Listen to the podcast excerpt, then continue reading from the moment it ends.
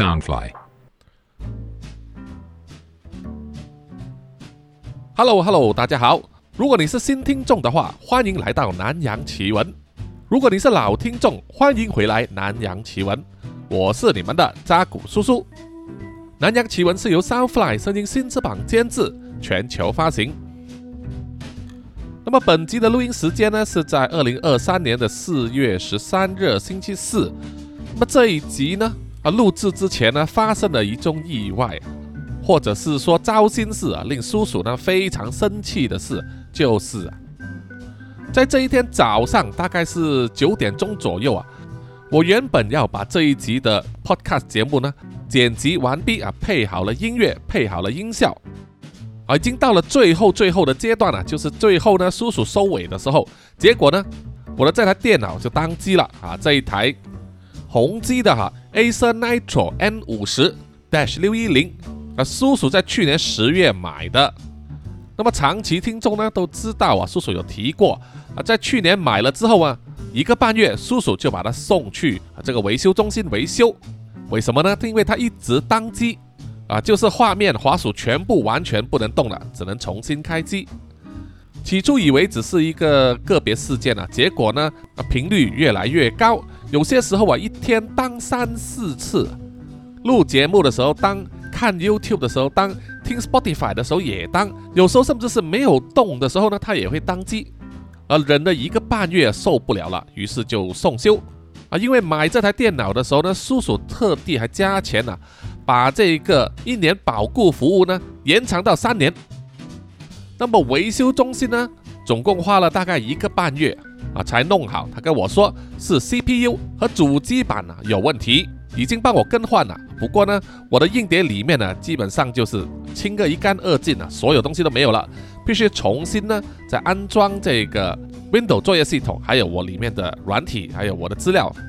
啊，那个是一个相当麻烦的事情，不过没有办法哈，就弄了。结果用了几个礼拜之后啊，又复发了，又是当机，不过频率比较少可能几天当一次。这个呢暂且还可以忍受啊，但是依然不知道是什么问题。叔叔一直在怀疑呢，就是那个主机板。那么恰逢就是今天早上啊，当机的时候就影响到了我 Podcast 节目的这个档案啊，打开之后完全损毁了啊，这个档案完全浪费了叔叔这个两天时间的这个剪辑还有录音啊，真的是把叔叔给气死啊！所以叔叔在今天上午的时候呢，就开了一个直播来发泄啊，大骂。这个宏基 Acer 实在是，唉，品质太糟了，应该送去填海啊！叔叔呢就是发誓啊，绝对不会再买 Acer 的产品了。即使现在有保修啊，叔叔也不想再送回去了，因为浪费时间，我电脑不能用，对吧？可能呢，现在想法就是要把它拆开啊，把能够用的零件拆出来。不过这种品牌的电脑呢，有一个问题，就是它的主机板呢本身是特别定制的哈，并不是通用的形状。那么我本身也不打算再用回这一块主机板啊，想要找另外一块新的。那么它的机箱本身应该也不能用，因为它是特别定制给这个主机板的嘛啊，所以我又要找一个新的机箱。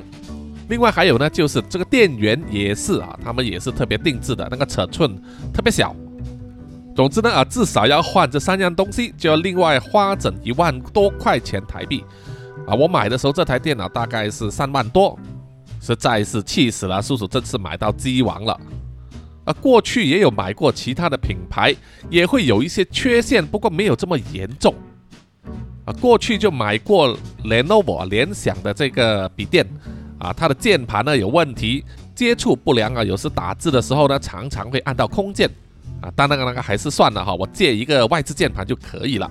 现在这一个呢，就当机当到我的档案不见了，就让我非常非常非常非常的生气。而且叔叔是天蝎座的，我是非常记仇的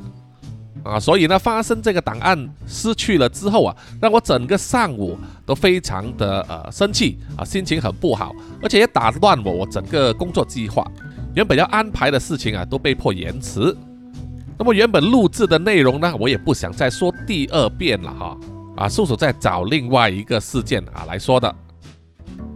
哎，好了好了，那么前面这边呢，大概乱说了五分多钟啊，就谢谢各位听众的包涵。那么接下来呢啊，叔叔才要进入正题啊，本集的这个真实犯罪案件。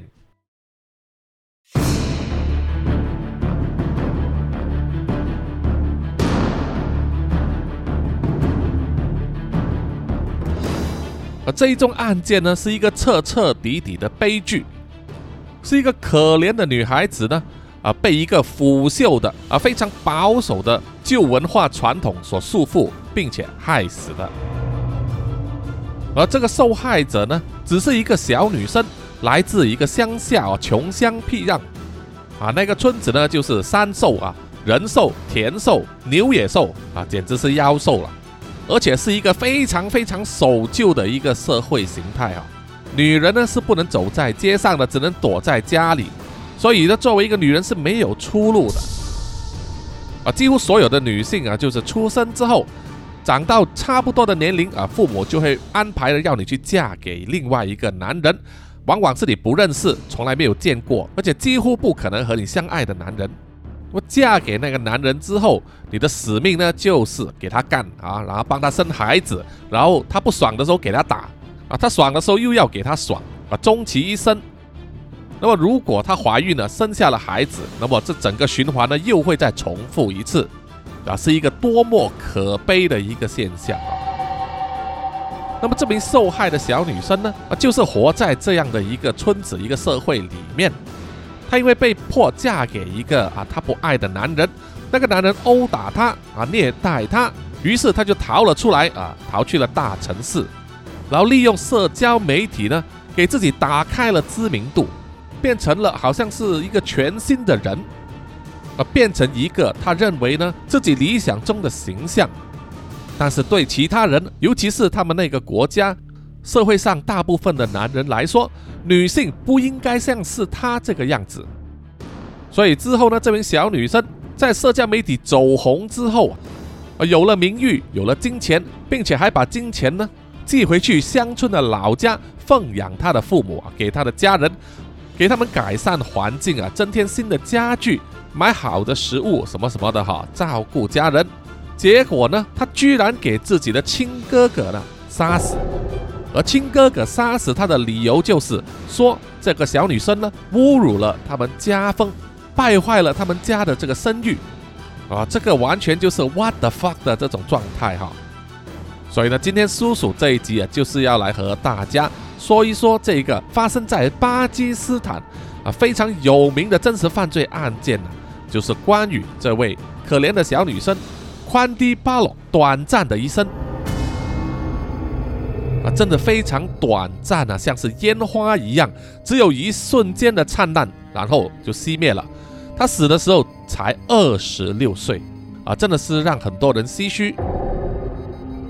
那么宽迪巴洛克其实是他的艺名，他的本名呢是叫做 Fauzia Azim。那么在这里呢，叔叔就统称他叫做宽迪。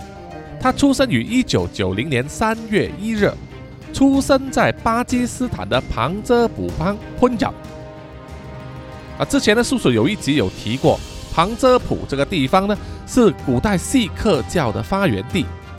那么旁遮普这个地方，印度的西北部和巴基斯坦接壤啊，就在巴基斯坦的东边。那么十九世纪的时候，因为英国人呢在亚洲以及印度啊发展殖民地，英军就打败了旁遮普。当地的这个锡克人呐，把它归纳在印度的范围里面，一起接受英国的殖民统治。不过，一直到一九四七年，在第二次世界大战结束之后，因为英国本身呢已经元气大伤，所以啊，他们就让印度在一九四七年独立。那么，旁遮普这个地方也在同一时间被分开。左边占百分之五十六的土地呢，就归给巴基斯坦，而右边占百分之四十四的国土呢，就归印度。啊，所以旁遮普呢是被两个国家呢分开统治的。啊，其实以前巴基斯坦呢也是从印度里面分裂，为什么呢？因为最主要的原因就是因为宗教了哈。巴基斯坦是一个伊斯兰教国家，当伊斯兰教的这个实力啊。传入印度之后啊，当然也有很多人啊从印度本身的这个古印度教或者是其他宗教呢改过来啊，改信伊斯兰教，在这个生活还有风俗各种各样方方面呢，会其实有冲突，而造成印度常年呢都存在这个宗教的分歧，然后演变成流血冲突和战争，所以就当然分裂之后呢，啊，信奉伊斯兰教的那一批人呢就去了啊巴基斯坦。那么印度呢，依然保留多元宗教，不过主要呢还是印度教啊，次要的是佛教啊，当然还有其他的，比如说啊，锡克教啊，还有这些啊，伊斯兰教的人也是有啊，啊，这个就是巴基斯坦的一个当年的历史哈。那么在前几集叔叔也有提过，呃，伊斯兰教呢，基本上可以算是。他们绝大部分的教徒呢，都是坚持保留传统啊，没有与时并进的那一派哈啊，所以其他的就不用叔叔说了，大家也是很清楚。那么这一集节目内容的这一个受害者呢啊，宽迪呢，也是因为这种情况啊，深受其害的哈。在他出生的那个乡村里面呢，他们的家庭并不富裕，父亲主要以务农为生。那么一向来呢，耕田的人家呢，就是要人多好办事，所以他们就生了很多孩子。所以宽底他本身就有六位哥哥和两位姐姐。在成长的过程之中呢，宽底啊，他透过看电视节目啊，开始对这个唱歌和跳舞产生了兴趣啊，也对电视里面的这些节目的演员呢，产生了好奇啊，并且向往那种生活。于是啊，他就全力去学习啊，就是希望自己有一天呢，能变成电视里面的那些啊人的样子。不过，在他差不多成年的时候呢，他的父亲就把他许配给一个男人啊，他并不认识对方，也不爱对方，但是呢，父亲就是这样子把她嫁过去。宽底和那个男人呢，生了一个儿子。不过那个男人呢，就常常殴打他、虐待他，迫使宽迪啊忍不住离家出走啊，逃去了城市，重新开始新的生活。啊，当时呢，宽迪只有十七岁。那么逃到城市之后，宽迪就做什么呢？他找到了一份工作，就是担任模特儿。那么很快呢，他就引起了啊人们的注意，因为呢，在相对保守的社会里面呢，宽底反而非常大胆啊，他可以穿着三点式的泳装呢，拍摄照片或者是影片。那么当时呢，正好这个社交媒体开始兴起啊，因为当时它应该是二零零七年、零八年，那么 Facebook 啊是二零零四年创立的哈。啊，让全世界呢兴起了一股社交媒体的风潮。那么宽迪也是非常懂得利用啊这种新的社交媒体模式，来给自己制造话题啊，打响名气。因此呢，他就常常会在社交媒体上贴上他的个人照片以及影片。而这些照片呢，一般上啊啊都是以比较大胆的姿势或者是举止呢啊具有挑逗性的。那这样子的影片的照片，对于活在自由世界的我们来说是见惯不怪的吧，对不对？那么他的这些贴文啊，行为举止呢，就引起了一些媒体的注意啊，会有报道他啊，当然也让他的追随者呢啊越来越多。追随者多，自然人气也是高涨了。到了二零一三年的时候，宽底第一次啊进入大众媒体，也就是电视上哈。啊在那个时候呢，全球非常流行的就是偶像选秀节目，比如说啊，American Idol 就是美国偶像，然后衍生出各个国家不同的偶像选秀节目啊，在马来西亚也有啊，叫做 Malaysian Idols。那么当时呢，巴基斯坦也有同样的衍生节目，叫做 Pakistan Idols 啊，巴基斯坦偶像。那么这种偶像选秀节目呢，一开始当然就是啊，招来很多人就开始做海选。我相信很多听众呢都很熟悉这种模式啊，会有评审坐在那里呢，就看那些来参加海选的啊素人啊在那边唱歌或者表演，如果能够通过的话，才能进入下一轮。那么当时呢，宽底就有去参加这个巴基斯坦偶像选秀的海选，在电视节目上播出啊，有拍到他表演唱歌。那虽然后来他并没有入选啊，没有通过海选，却让电视前面的观众呢留下了深刻的印象，记住了他的名字，然后呢就在一夜之间爆红起来。啊，在他爆红之后。他的每一条社交媒体贴文呢，都能吸引非常多人去关注、点赞以及留言。宽底本身也是不会吝啬自己的身材，他常常会穿着泳衣或者是性感的啊服饰啊拍摄这个照片或者是影片。比如说有其中一条影片的贴文呢，啊宽底就是对着手机的镜头啊说了一句话：“How I'm looking”，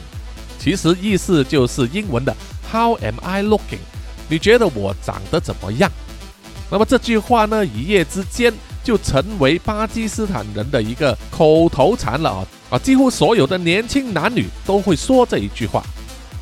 那么他的走红自然也让很多巴基斯坦的年轻男女呢视他为偶像。有一些国际媒体呢就把宽迪誉为巴基斯坦版的这个 Kim Kardashian 啊，就是那位美国的电视名人。金卡戴珊，那么宽迪呢也是很高兴啊，媒体的这样子形容他，因为他承认了他是那位 Kim Kardashian 呢为他的偶像之一，愿意向他学习啊，仿效他，希望能够成为像他一样的这样子的名人。啊，宽底承认他还有其他的偶像啊，包括印度女明星 Sunny Leon、Rakesh Sawan 以及 Poonam Pandey。啊，在这里呢，稍微给听众们科普一下这三位宽底的偶像的背景。Sunny Leon 呢，本身是一位拥有印度血统的加拿大人，他在美国出道，成为成人影片明星而走红的哈。啊，曾经为多本这个成人杂志拍摄这个封面和内容，啊，同时呢，也拍摄这个真刀真枪的成人影片呐。啊，之后他又进入好莱坞主流的电影界。啊，当演员，后来呢也有去这个印度的宝莱坞，在印度拥有数以亿计的这个粉丝追踪他。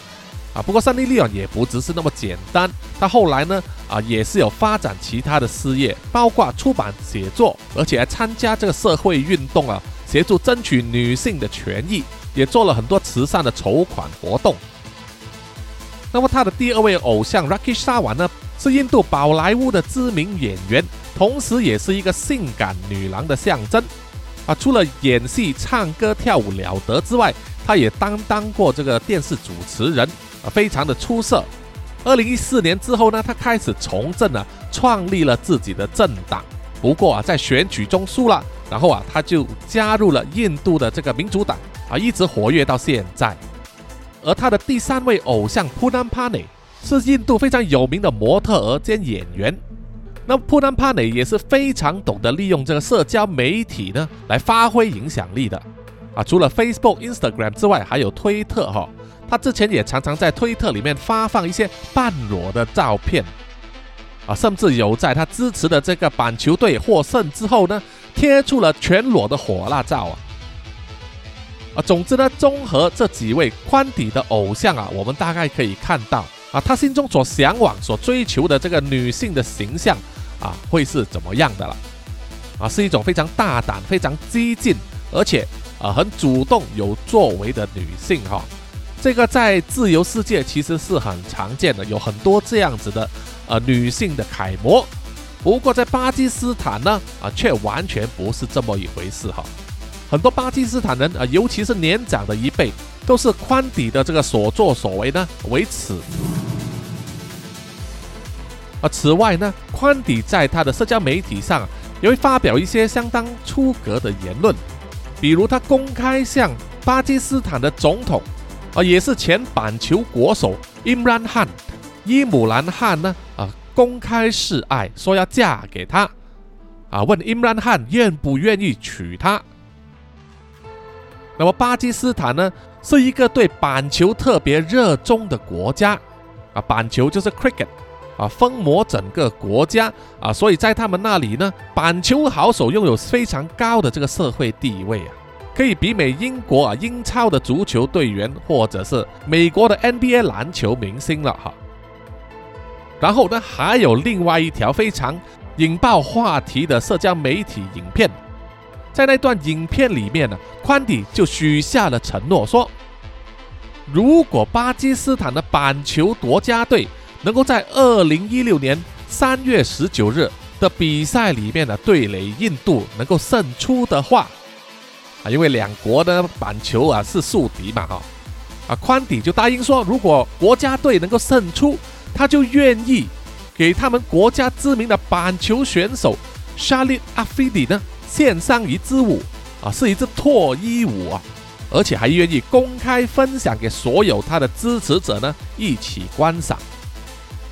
啊！各位听众们可以可想而知呢，这支影片一发布之后，当然是让一大群这个巴基斯坦男人呢啊失去理性啊暴走了吧。大家都非常期待看宽底呢跳脱衣舞，结果呢那一场比赛巴基斯坦队输了，所以看不成了。啊，无论如何呢，宽体那种勇于直面传统的社会价值观，呃，挑战父权主义以及沙文主义的那种勇气啊，是很受到年轻的一辈以及国际的关注以及支持的。那么，随着他在巴基斯坦国内知名度越来越高，宽体在电视上的活跃度也大大增加啊！毕竟在那种国家呢，电视可以说是绝大多数人们的主要娱乐的渠道之一。那么，宽底呢，从二零一四年开始就常常出席那一些电视上的清谈节目啊、访谈节目，担任这个嘉宾。那么，访谈的内容除了围绕着他本身的这一个作风、他的价值观。他如何利用社交媒体呢来成长啊，得到这一个知名度？他也会说出自己的主张以及理想啊，是希望提升巴基斯坦女性在国家里面的这个地位。啊，除了出席访谈节目之外，他也在一个叫做 Desi Korea 的真人秀里面呢当参赛者啊。Desi Korea 呢其实有点像这个韩国的有名的 Running Man 啊，所以呢他是在第四季的其中一名参赛者。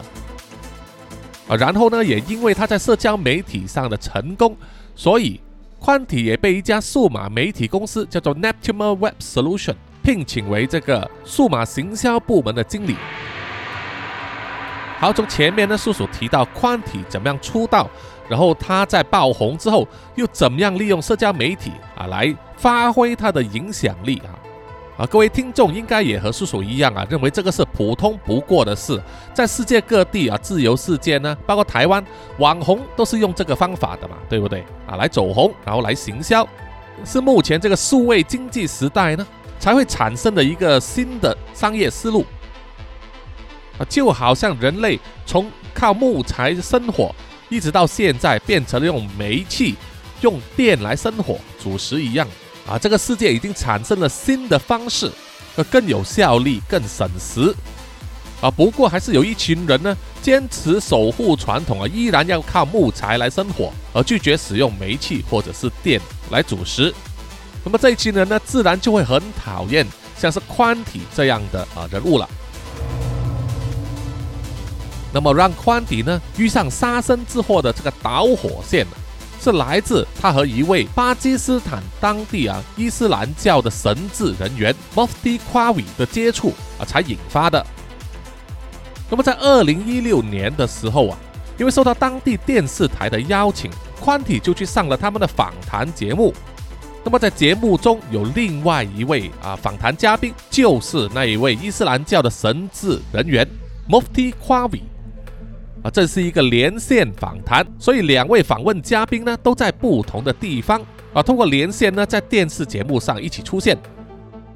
啊，Mufti Qawi 呢，在当地其实有非常多的这个追随者啊，自然嘛，因为你是神职人员，就像是牧师一样，他每次啊发表这种啊宗教相关的言论呢，啊或者是讲座，一定会很多人去听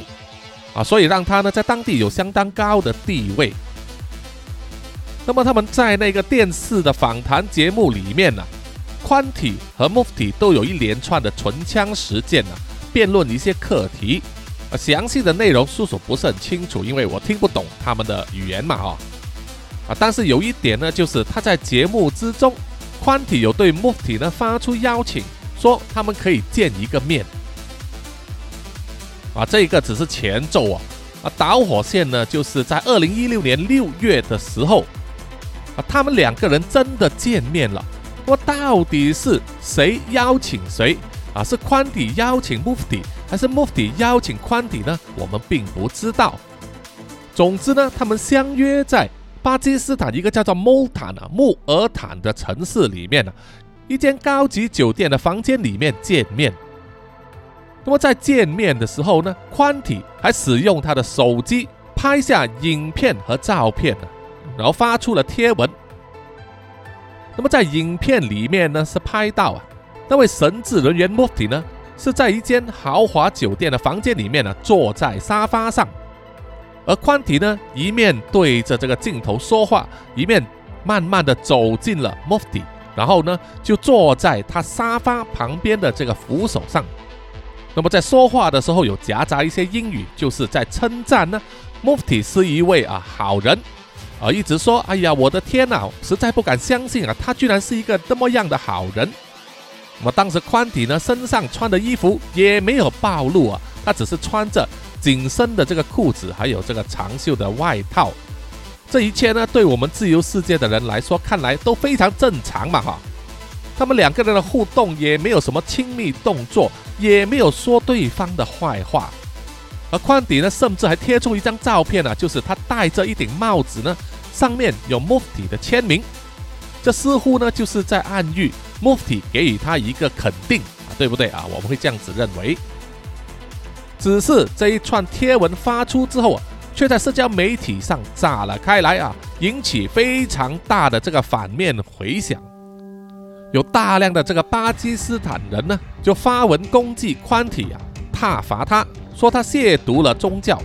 而那位神职人员 Mufti 呢，随即也被这个宗教理事会停职。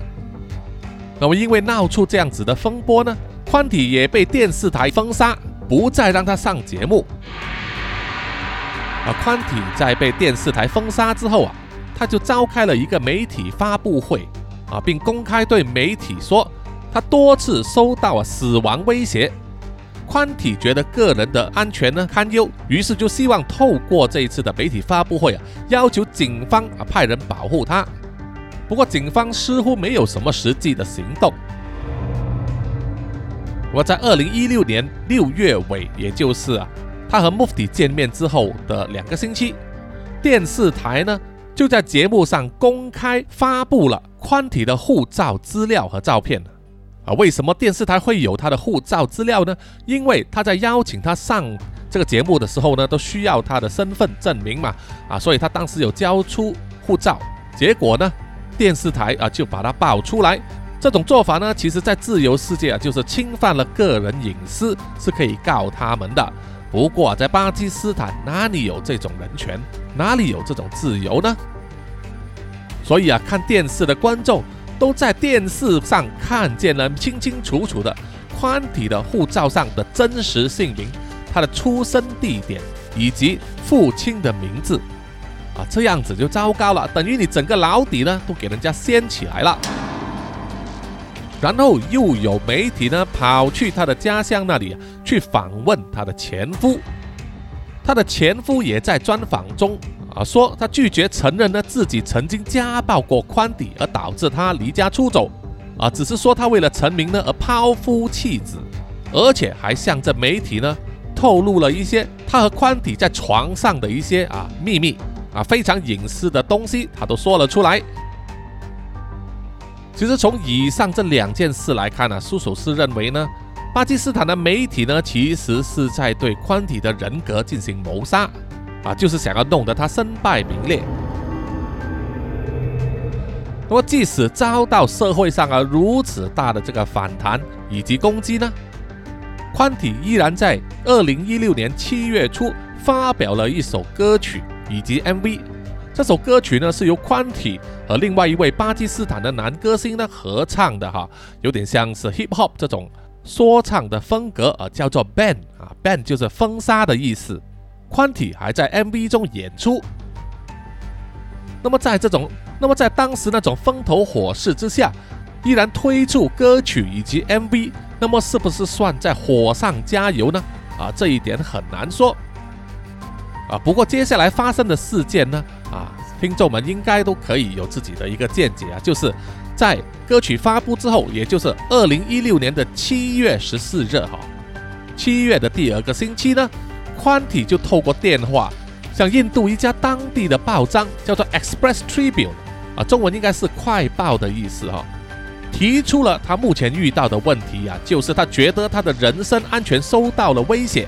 他已经向警方呢寻求协助，但是警方一直置之不理，所以他决定呢啊暂时避避风头，要回去家乡，回去父母的家，然后打算趁着这个屠妖节的假期呢出国啊离开巴基斯坦以策安全啊。当年二零一六年呢屠妖节的假期是在十月二十九日左右啊。那么跟新闻记者通话完毕之后。宽体就赶回老家，没有想到却是灯儿扑火。宽体回到老家啊，住在父母的家里面。隔天的晚上，也就是二零一六年七月十五日，宽体被自己的亲哥哥叫做 Wasim 呢下药，躺在床上昏迷不醒的时候呢，就被哥哥 Wasim 亲手勒死。等到他们的父亲发现的时候啊。他的父亲就跑去警局报案。最初的传言呢，说是枪击案，谣传说宽体是被开枪打死的。后来在警方出示这个尸检报告呢，才证实宽体是在昏迷不醒的状态之下被勒颈啊窒息而死。死亡时间估计是在二零一六年七月十五日的晚上十一点十五分至十一点三十分之间。当宽体的尸体被他的父亲发现的时候啊，他已经死了接近十五到三十六小时。啊，从宽体死后，除了脖子之外，他的嘴巴和鼻子呢也有残留下这个淤痕，所以法医呢可以断定，宽体是在昏睡的时候呢被勒住脖子，还有鼻子和嘴巴被捏住啊，导致无法呼吸窒息而死。警方表示会深入调查这宗案件的。并且不排除呢，啊，这个是涉及荣誉杀人，啊，什么叫荣誉杀人呢？啊，叔叔会在后面解释。宽体的父亲在对警方报案的时候说，自己的女儿被两位哥哥谋杀了，他认为儿子们是为了钱呢才这样子做，因为显然呢，宽体是比他家里的任何人呢有钱，而且他一直呢都寄钱回家资助他家里啊。改善他们的生活环境。那么，警方就在七月十六日的晚上呢，前往他们的家里逮捕了他的哥哥 Wasim。那么，轰动的杀人案件爆出来之后啊，当然是令到整个国家很震惊了。记者们呢纷纷赶来报道，并且做现场直播，就拍着那警方逮捕了杀人凶手啊，也就是宽体的哥哥 Wasim。而瓦西也是对着镜头啊，亲口承认自己杀死了自己的妹妹啊，对她下药，然后让她窒息而死。哈，花西说他杀死妹妹的目的啊，是为了他的家族的荣誉而动手的。他认为的宽体侮辱了他家族的名声，给家族带来了耻辱，所以啊，为了维护荣誉呢，才把他杀死。啊，他也强调呢，是他自己一个人动手的，和其他兄弟无关。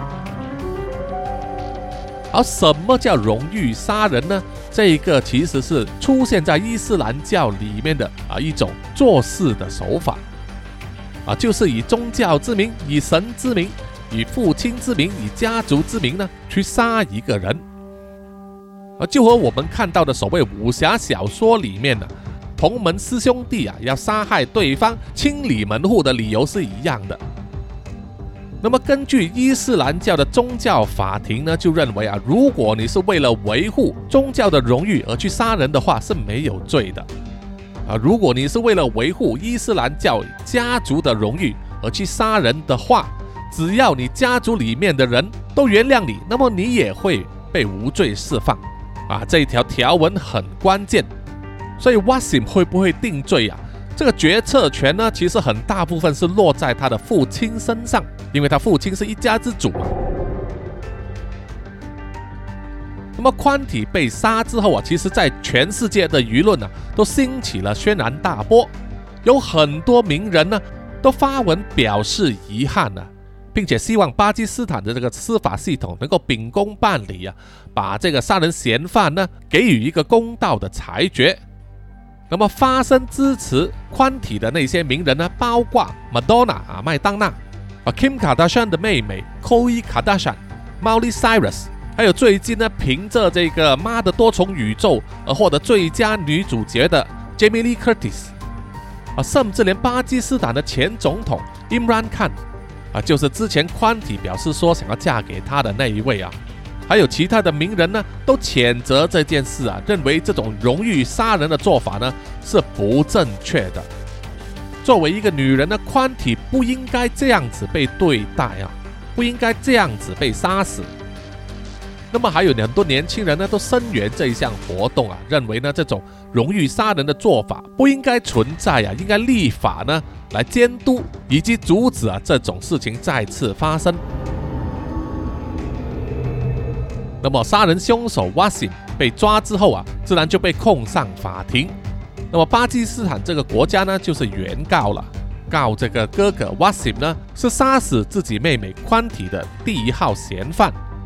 同时也提控啊，那一名被停职的神职人员 Mufti 啊，说他是教唆他人谋杀，有这个教唆之罪。这一宗案件的审讯呢，相当漫长，到了二零一九年九月，法庭才做出了判决啊，判决 Wasim 呢杀人罪名成立，啊，判处他终身监禁。好，到这里了，我们都以为呢，杀人者。得到了这个司法的正义裁决，对不对啊？这件事应该告一段落吧，并没有啊。啊，首先就是那名神职人员 Mufti Qawi 呢，根本没有将他入罪啊。他自己也是一直否认说呢，他有教唆他人去杀害宽底，说自己是无辜的。啊，不过啊，这名自称圣洁的神职人员 Mufti 呢？在二零二一年六月的时候啊，就被爆出啊，这个不雅的影片呢，在网络上流传，啊，有好几段呢，啊，第一段呢比较小儿科的，就是啊，他在跟某一名女性做这个视讯通话的时候呢，这名圣洁的神职人员呢，就透过镜头呢，对着那名女性啊，做出亲吻的动作啊，发出了啾啾啾的声音啊，看起来像是色图老马哦。那第二段不雅影片呢，就比较劲爆了啊！目的是上半身赤裸啊，露出他像是猪八戒这样的身材啊。除了对着镜头呢做出亲吻的动作之外，还伸出舌头啊，快速的摆动在舔东西。那么在舔什么啊？大家都心领意会了吧？哈啊，是鲍鱼之类的东西吧？哈，怎么让人感觉这位神职人员啊，会像是一名老司机呢？啊，显然对舔鲍鱼呢有过一番研究啊，啊，这个就是一等一的伪君子啊，衣冠禽兽了，就是这个模样。啊，这些影片呢在 Google 上都可以找到啊，各位听众可以自己去查看一下。啊，话说回来，这个杀人案的审判呢，在判处杀人凶手 Wasim 罪名成立，必须一辈子坐牢的裁决啊出来之后三年，也就是二零二二年的二月啊。代表 Wasim 的律师呢，经过一番的上诉啊，结果让他成功推翻了法院的这个裁决。因为啊，他们主要掌握的证据就是啊，家里的父亲呢原谅了儿子 Wasim 啊，因为他的哥哥 Wasim 是为了守护家里的荣誉而去杀了自己的妹妹啊。既然家人都原谅了他，所以他应该被无罪释放。所以 Wasim 的终身监禁被推翻了。然后恢复了自由身。总之呢，这一宗杀人事件呢，最后居然以这样子的局面来落幕啊，实在是让人觉得呢非常的发告，非常的荒唐啊，没有道理。也很难相信啊，到了现在这个二十一世纪啊，现代文明世界里面，居然还有如此守旧野蛮的方式去对待另外一个人类啊，让叔叔呢感到非常的震惊。愤怒还有感叹呢，同时呢，也不断的要告诉自己，还有告诉我的孩子呢，我们现在是非常幸福的，是生活在一个自由的社会里面。很多我们认为理所当然拥有的东西呢，其实你要想一想，看一看啊，在世界的另外一头呢，对某些人来说，可能是他们一生遥不可及的东西。所以，请大家呢一定要珍惜、珍惜你们手上的自由。啊，自由就像是空气一样，你看不见、摸不到，但是，一旦它没有了之后啊，消失之后，你就会觉得窒息了啊。好，本集的南洋奇闻真实犯罪案件啊，就到此结束。谢谢各位听众的收听。啊，有什么意见或者是啊要点赞的话，欢迎到南洋奇闻的 IG、YouTube、Apple Podcast、Mixer Box 还有 Pogo FM 给叔叔留言点赞哈，谢谢大家。如果有多余的零钱的话，也欢迎大家呢啊赞助叔叔呢喝一杯咖啡啊，让叔叔继续做好《南洋奇闻》这个节目。而最后，请让叔叔呢念出所有赞助的听众的名单。首先是南洋探险家 Jimmy Chin、苗疆杀人蛙陈忠杰以及许志伟，然后是南洋侦查员二四公园图子 Ralph 布一直该 Sandy Lee 真爱笑三十三 Kinas。蔡小桦、朱小妮、李承德、苏国豪、洪新志、林家达、Toy J、刘舒雅以及范嫣令。然后下一批呢是南洋守护者许玉豪、彰化的 Emma、林奕晨、玉倩妈咪，还有 Forensic 叶。最后一批就是南洋信徒黄龙太子妃、苗疆杀人蛙、西里子、林以乔、吴大佩、吴大豪、筛丽。本我无心，潘琪、张新芳、萧毅、林宏杰以及许志伟，谢谢啊，谢谢大家的赞助，谢谢你们的支持，我们下一集再见，拜拜。